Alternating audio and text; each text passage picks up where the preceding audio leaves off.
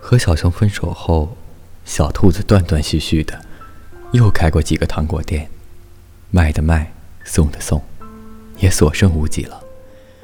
可是他还是学不会开口，说他饿，说他想要吃个带杏仁的冰淇淋。他把糖果当成了一种惯性和礼节，看起来和从前没什么差别。他还给他们包了亮晶晶的糖纸。但小兔子心里明白，他们早就没有味道了。后来，小兔子结婚了，是和其貌不扬的小猪。再后来，还有了两个孩子。小猪是隔壁村子来旅行的，据他后来说，是来小兔子店里买糖的时候，一眼就喜欢上了这个小机灵。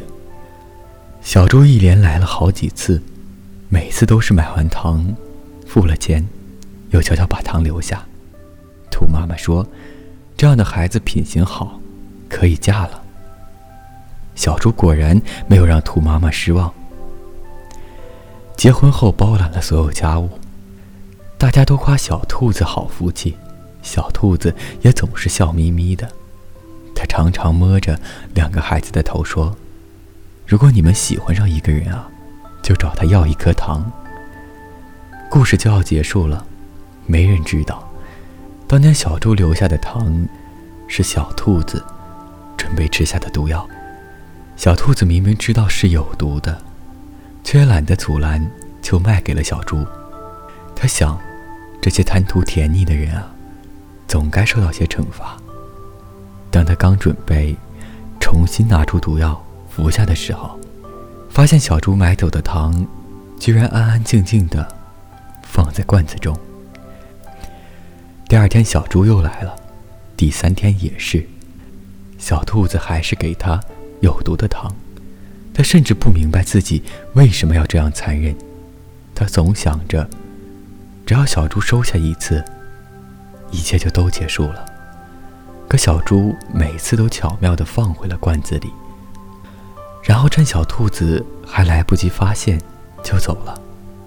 小兔子在和自己较劲中，似乎又看到了春天。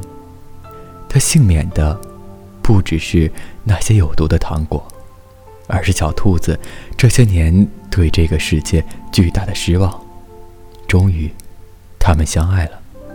后面的故事也水到渠成了。可他忘记了兔妈妈说的：“你拿谎言去考验爱情，就永远。”遇不到真心的爱人。有一次，小猪喝多了，朋友们起哄问到他，当时怎么想到不收下糖果？小猪被灌了太多酒，回答的稀里糊涂，颠三倒四。但当那些字组合在一起，传到小兔子耳朵里时，在场的谁也没听懂，只有他在一瞬间放声大哭。小猪说：“那天啊，那天我只是路过来着。”小熊硬塞的钱，小老虎说：“如果我能把糖放回去，冰淇淋机就是我的了。”嗯，故事说完了，别哭，这世界是守恒的，你付出的每一颗糖，都去了该去的地方。那些你爱过的人，总会在平行时空。爱着你。明知道爱情并不牢靠，但是我还是拼命往里跳。明知道再走可能是煎熬，但是我还是相信只是煎熬。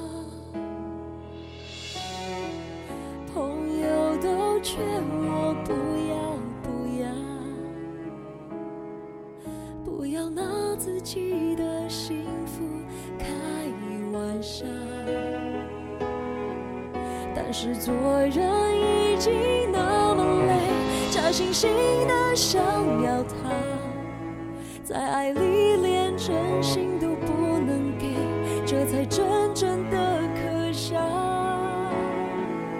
爱得太真，太容易让自己牺牲，太容易让自己沉沦，太容易不顾一切，满是伤痕。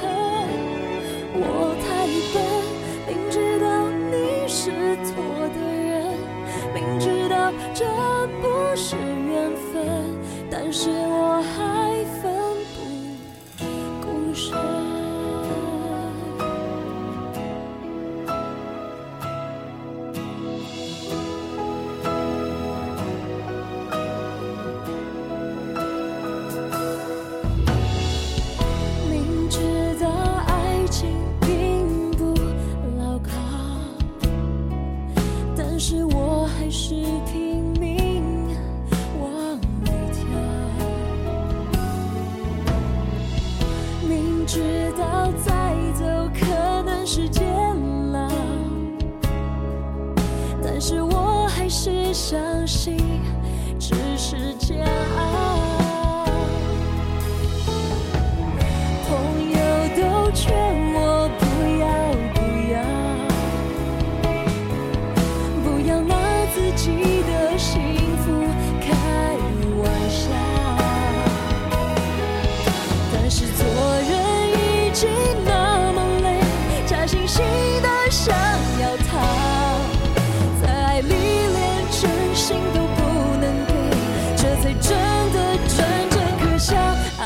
可叹